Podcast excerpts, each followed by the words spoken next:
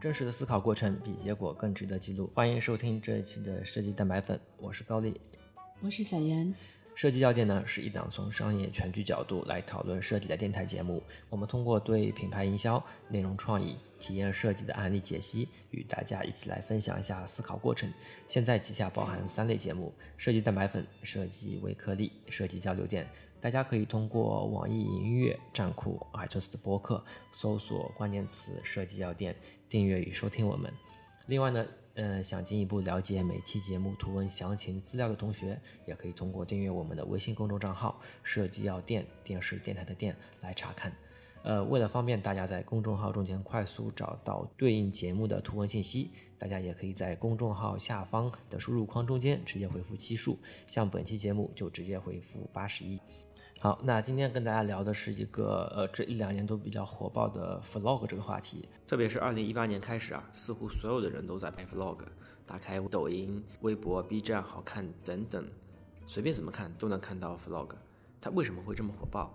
趁现在流量的风口下面，这个看似每个人都可以做的生活记录视频，是不是我们这些素人翻身的机会？今天呢，就和大家一起来聊一下 vlog 这个话题。在这个话题开始之前呢，我就先简单介绍一下，呃，什么叫 vlog？呃，这个解释其实也很好，很好理解，就是 vlog，呃，v 就是理解为是 video，然后 log 就是指记录嘛。这个其实对应于以前的 blog 这样的概念，大家应该就比较好理解。blog 更多是指博文、图文的一个形式，去记录博主的一个，比如说日常生活或者什么感想都可以。然后 vlog 换过来，其实也可以理解为它是用呃视频这个载体去记录，呃一般来说啊，主要还是 UP 主的日常生活这样子的一个日常记录。所以这个就是一个呃 vlog 的一个概念解释。今天为什么会聊 vlog 这样一个话题呢？主要还是因为这个 vlog 在这一两年实在是太火了。那火火到什么程度？呃，火到它是其实是一个全民参与，全民可以理解为不单单是所有的创作者，这里还有平台方、MCN 机构，还有以前各个其他领域的明星、KOL 等，他们都参与进来了。然后这里可以说的再具体一点啊，嗯，什么叫平台级别的参与进来啊？我边就打个比方，就比如说以前我们都知道抖音、快手，他们可能是在短视频领域的一些头部的一个平台了，但是呢，他们其实也现在在，嗯，包括微信啊，对吧？他们其实现在也在做把这个短视频的这个时长拉长，然后让你去有更长的机会去表现或者记录一些东西，而不像是以前只是一段小的。创意卖创意，或者说卖卖视觉的这样的一个一个内容，呃，然后这个是他们也在做这项内容上的一个支持。然后另外一方面呢，他们其实也提供了资金上面的支持。你要扶植 UP 主嘛，然后让他们去参与进来。所以他们呃，像抖音，它是提供了一个 Vlog 的一个十亿的一个流量扶植的一个计划。然后还有像百度这一类，我们认为它以前可能跟视频这个领域都没什么关系的这种平台啊，他们现在也在做。vlog 上面的一个布局，他们有一个叫好看视频，也是提供了五亿元的一个补贴，然后还有一些一些像 MCN 的一些机构，他们其实也是在不断的签约一些新的这个制作人，然后他们去做这样子的内容，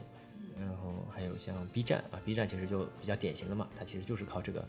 呃用户的 UGC 内容所做起来的这个平台，他们其实呃做了很多的这个呃。支持啊，比如说叫叫 vlog 新计划，新是指呃新兴的新，他们会提供全年五百亿次的一个站内流量的一个曝光，然后像每个月有一百万的一个专项 vlog 的一个奖金支持，然后每个月呢还有一亿元的一个专项流专项的活动站内的一个流量的一个支持，其他的还有像微博啊，然后像 Vue 这种 app，他们其实也开始不断的在 vlog 领域做一些。做些布局啊，像 Vue 它其实以前只是一个拍视频或者说拍拍短片做特效的这个 app，它现在其实已经把 vlog 定位成它的一个核心的一个一个方向了，它把？名字都改成了 Vue vlog。所以你看到，呃，这个就是我所说的嘛，就是要平台他们纷纷加码，他们不断在这方面在做一些投入，然后平台做了起来，然后还有你会发现以前的这些其他各个领域的 KOL，比如说明星啊，或者以前的大 V，他们其实。也在这方面在做一些在做一些布局吧，啊，因为毕竟早来的话呢，你的获客成本对有红利嘛，所以他们可能也在也在加入，啊，特别明显的就是那个欧阳娜娜，对吧？她其实嗯以前可能算是一个姑且算是明星吧啊。然后她她现在 Pra 在这方面呃 vlog 上面一做，她基本上算是头部的一个啊头部的一个一个大 V 了吧。然后这个是呃以前的各路 KOL 和明星上面的一个一个加入。第三部分呢，就是我们所说的客户广告主，他们其实也开始在接受这样子的一个呃平台或者这样子的一个投放的一个方式。我们其实现在越来越多的在我们的工作中间可能看到，那我们要不要以 vlog 这个形式来来去做一些曝光等等这样子的一些一些话术啊？然后广告主其实你也发现 vlog 它其实是一个很好的。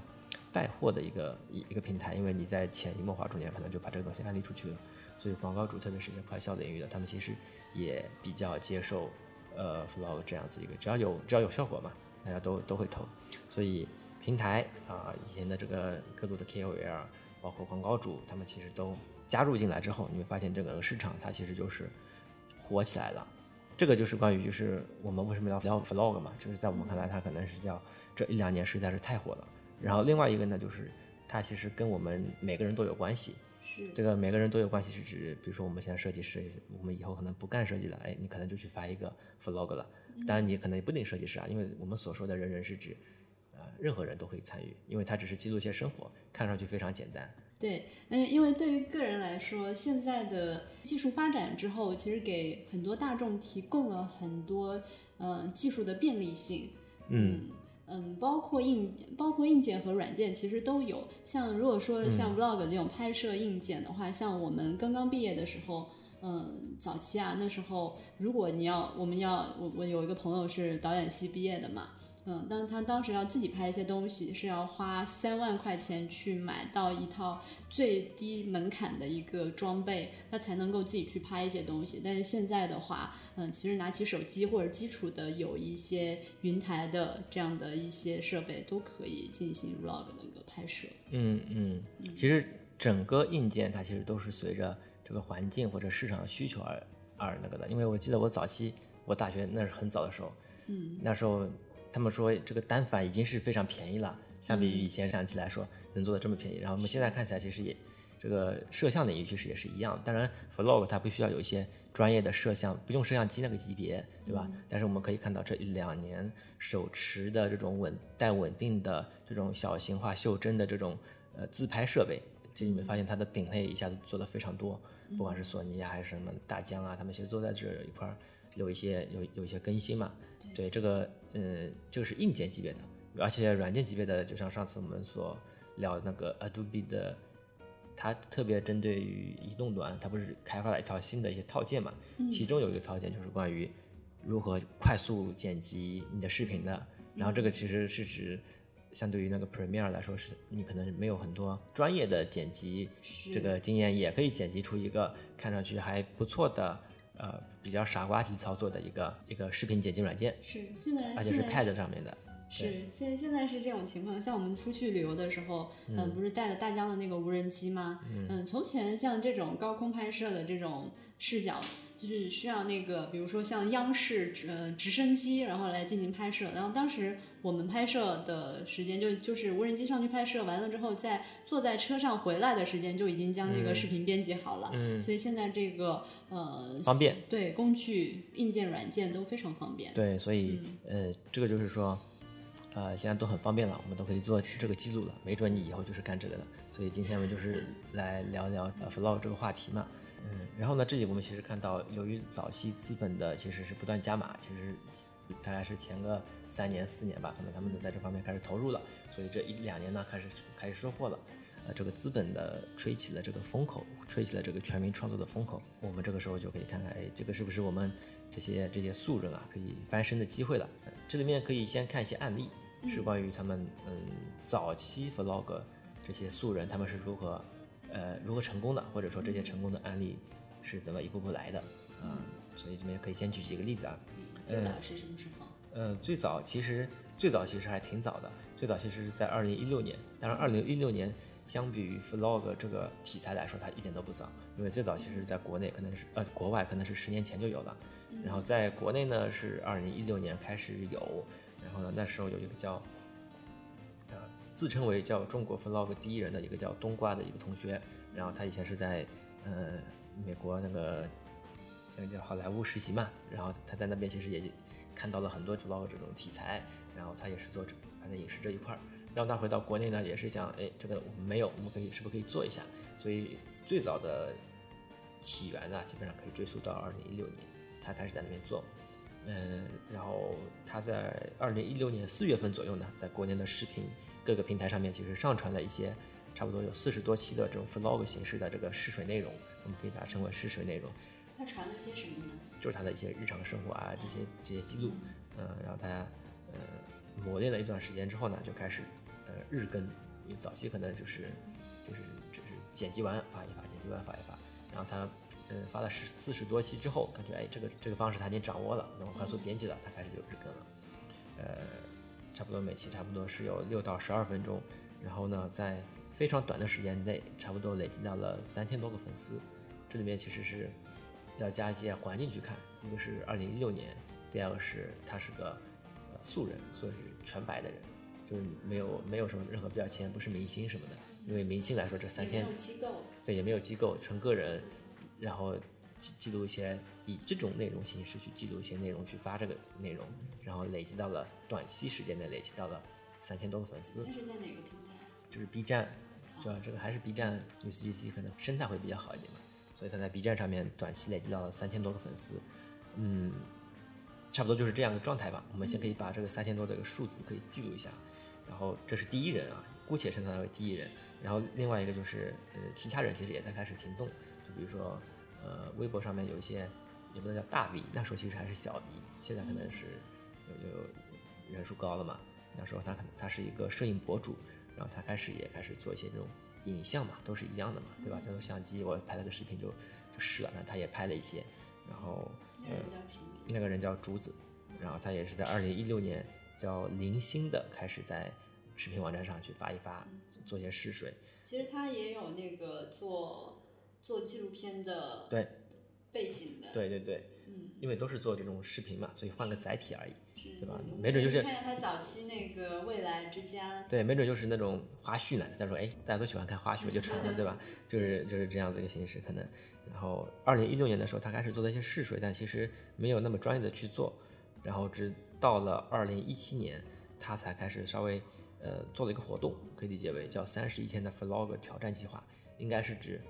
我要连续挑战三十一天，不断的更新我的 vlog 的一个计划。当然，你每天可能会面临到题材枯竭啊，没什么记录啊这样的一个一个挑战，反正就是那些无聊的事情嘛。反正嗯，坚持三十一天，这个就是他当时做了一个这样的活动。你会发现，嗯，短期内好像他的这个呃粉丝啊就快速的增长，然后他才开始把他的更新频率定为是周更，就是和上面的那个可以比较一下，就是他之前是多么的懒散，对吧？然后他哎，感觉不错，这个可以做。就高密度三十一天之后，对，然后他开始稍微正式的、认真的去做一下这个事情了。然后这叫开始定义城市周更。然后呢，紧接着到了刚才是二零一七年嘛，然后到了二零一八年了之后，比如说像这种呃，就是刚才来了资源来了嘛，什么小影啊、VUE 啊、微博啊、B 站都开始扶植了之后呢，像竹子刚才所说的竹子，还有 CBVV 这样子一批 Vlog。那个博主，那他们就开始迎风而上，粉丝级别一下子就突破了百万级别。像那个史蒂芬、陈康纳等等这些在二零一八年才开始进入拍摄的 vlog 的博主，也在短期内累积到了有几十万的粉丝。然后这个时候我们再回忆一下早期那个三千多的 vlog 第一人的这个冬瓜，对吧？你会发现他其实是赶了个早集，但是他其实错过了。这个风口期，风口期平台的资源投放期，对，你会发现，当然它也有成长啊，但它它也有这个这个这波红利带来，但是因为它没有那么正式的去做了嘛，大家去去好像是主要是回去学习，其他的条件还不够成呃成熟，他只能说积累一下一些技术经验。对，因为后他对，实际那时候就是差的是环境的一个资源，他就是只能说环境不凑巧吧，他的粉丝还是停留在停留在一个十万级别。就是当然也会涨了，就那时候三千代没有到那种几百万的级别，因为按照它的早的程度来说，它其实很容易做到几百万，所以你会发现，呃，有这样子一个现象啊。然后这个这个再回过头来，这些都是我们所说的叫呃 vlog 素人成功的一些案例，就是我们可以看到，哎，他们就是因为抓住了这些风口，哎，就成为了这个领域的一些头部的一个这个这个呃 vlog，所以呃再回过头来就是那现在现在是二零一九年嘛，是不是我们这些呃这些素人啊可以可以翻身的机会？嗯，当然我的阶段，我们这边可以先说我的阶段啊，我感觉可能是可能是晚了。是。然后当然这里面会有一些定义啊，就比如说什么叫我们所定义的素人，这里面可能先要先要解释一下。呃，我先从内容层面上来说，因为素人它其实指向的是个内容层面。素人的意思是指你可能是个设计师，你可能是个工程师，外面你肯定干个职业嘛。但是如果你开始做 vlog，你并不是以你的这个，比如说你的职业内容为内容去做投放的话，那你可能就是个素人，因为你其实你就是在从零开始在做一些内容，然后你这个东西其实跟你以前的这个专业内容其实没有任何累积，那这个时候你其实就是，比如说从零开始记录我的生活之类的。就这个叫跟你以前的，比如说是工程师是没有任何关系的，在做些内容，我们锁定的素人啊，这样的素人的情况下，我们定义是可能是有点晚了。这个其实也很好理解嘛，因为你没有那些内容，大家为什么要去去看你呢？对吧？如果你以前是在这方面的一个专家，那那认为，然后你继续在做这方面的内容，比如说我是个设计师，我就是在做 vlog，就是什么什么设计的一天，什么比稿的一天，然后方案就 PK 的一天，我感觉你可能还是有点话题的。但如果你不是做这个，只是做我吃饭的一天，我逛街的一天，这就是我锁定的素人的内容，就是没有什么跟你的职业专业有点关联的东西。所以在我看来，题材的差异化没有，就是那个逛街吃饭已经被对对对，因为那个是早期可能还能做一做的东西，那现在其实来说，呃，这个内容其实没没什么好看的。关键是你的你的生活也没有那么丰富嘛，对吧？如果你的生活真的那么丰富的话，那我认为这也是你的专业专业内容之一。如果你每天可以做头等舱，对吧？然后那个这个也是你的这个内容嘛。但是是有很多人，就是他们做了 vlog 之后，他说我为了产生一些内容，我会发现我的生活都变丰富了。对，是有是有这样子人的，就是那也挺好的。然后但这不是我们所定义的素人的定义了。然后另外一层面呢，就是说为什么个人去做这个东西会有点难呢？主要是工作量层面，因为如果你是个人的话，就面临着很大的呃编辑压力。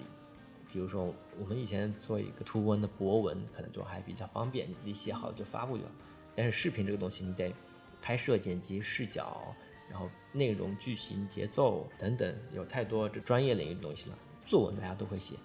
但是这个视频怎么去呈现？你如果你没有经过一些认知的话，其实你是你会发现你会写了一个比流水账更流水账的一个东西，用户是很难被你吸引住的。这个是制作上面的一个难点，这个还不能叫量。然后量呢，就是视频的镜头真的是太多了，你这个剪辑、更新、编辑、后期，你你还得调个色嘛，对吧？这些其实都是对于个人来说，它其实都是一个挺大的一个量。你做完这些东西，你还得又得想啊，主题是什么？然后这个一一个轮回，主题创作、制作、后期，全部这其实挺麻烦的事情。当然你说慢一点就慢一点，你也可以做出来，但是我们现在的市场其实已经被教育成了一个。呃，你基本上得日更吧，对吧？这样子的一个频率才能够吸引到这个新的用户。所以你如果你保持个月更，保持个周更，除非你特别的尖锐，特别的新锐，不然的话，其实你也是挺难的。然后这个是关于叫工作量层面上的一个晚了。然后另外一个是资源层面，资源层面其实是对于 vlog 来说，它其实属于最不重要的层面，因为你本质上来说，你其实就是自己在创作内容，哪怕你是没有。没有没有流量的人也是可以的，但是呢，毕竟相对于那些已经成型跑起来的人来说，你其实还是缺少一些资源的，因为除非你能一下子就发一篇十万加的一篇文章能够破圈，不然的话你就得承受着长期在一些个位数的粉丝或者说几千的粉丝的这个长期的一个阶段下面的一个煎熬，然后你还得在这个下面去做那些跟工作量的东西，其实是有一定的难度的，所以这个就是从内容工作量和这个资源层面上来说，就是你你其实已经晚有点晚了，对吧？当然我们也可以看到，其实我们从每一个领域上都会有一些突破的点，就比如说呃 MCM 那些，他们其实就是呃签约了很多的这个呃制制作人，我估计可以这么算他们制作人，他们他们说哎有各种主题，他们这个无限的创意，他们有平台在那去做一些，然后呃工作量就是指有些是什么哎就是 MCM 嘛，就是团队的协作，对吧？分工之类的。然后有些呢，他们是以资源切入的。你说我我是以前的什么什么大 V，对吧？我可以把这部分的知乎大 V，把之前其他的对迁移过来，对，对。所以你会发现每一个维度都可以有它的切入点，然后有些的确是机构是以其中的一个点在切入，但是对于你这个素人来说，其实还是有点都是都是问题，这三个点其实都是问题，这个是我的理解啊，但我认为可能稍微晚了一点，嗯，那听上去有点泄气，那就是那我们怎么办呢？就是说我们是要抓住第三个问题，就是说我们是要抓住还是要放弃？我这边有一些理解是，你得对自己有一个评估，你得认识到自己呃的优势是什么。在我理解起来，其实好的内容它不管你是在哪，它其实都会都会发光。好的内容它不管你多晚，它其实都是能够被都被看到的，因为这是大的行业或者说大的这个这个媒体被细分领域之后的一个一个趋势。当然会有快慢，但可能它不会不会迟到之类的这个意思。然后另外一个就是说，你如果想要去抓住它，那可能你不能被这些流量的方式带着走。呃，这边先打个比方，什么叫做不要被流量的方式带着走呢？呃，我们其实可以看到，如果你只是为了做数据，为了做粉丝，为了做热度的话，你是有很多做法的。就是按照以前的模式说，我们可以看到，一旦 UGC 内容做起来了之后，我们可以看到有了很多的营销号，他们最主要的东西就是写个标题党，把你吸引过来，然后通用的头部、通用的尾部，中间只说了一分钟，其实也你会发现也没有说什么东西。然后你可以看一下在各种平台上面，其实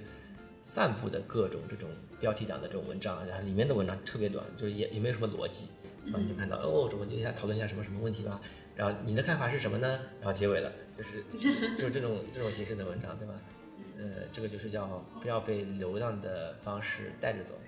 这个是如果你想要去抓住它，就是你可能会面临到一些挑战，因为大家其实毕竟还是希望有些数据的嘛，对吧？嗯，然后第二个就是叫什么叫好的内容它不嫌晚。呃，这里面可以举一个例子，就是马莎莎啊、这个这边是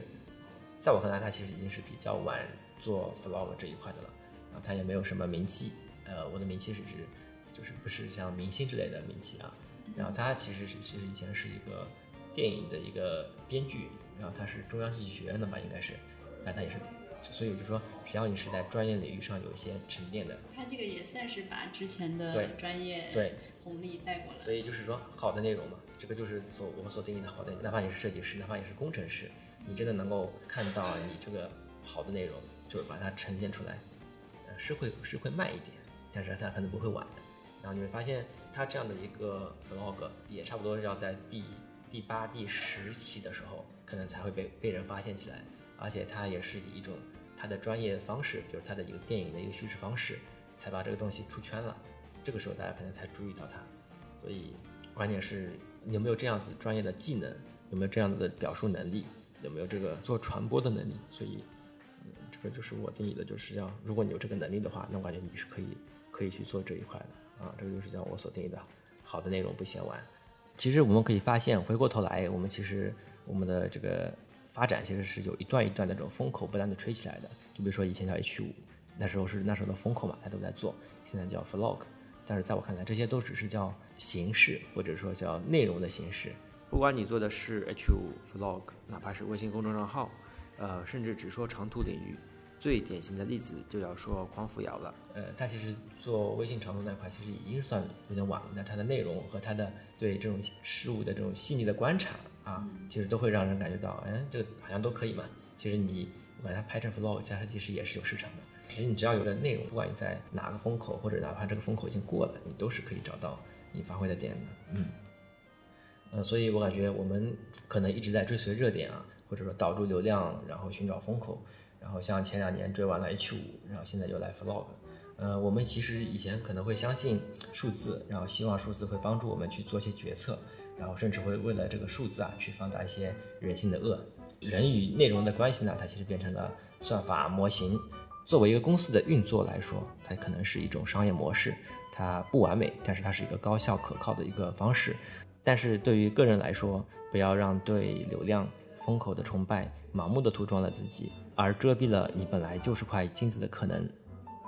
谢谢大家收听本期的设计蛋白粉。那大家可以通过网易音乐、站酷、iTunes 上面搜索“设计药店”，电视电台的店来订阅与收听我们的节目。本期节目就这样，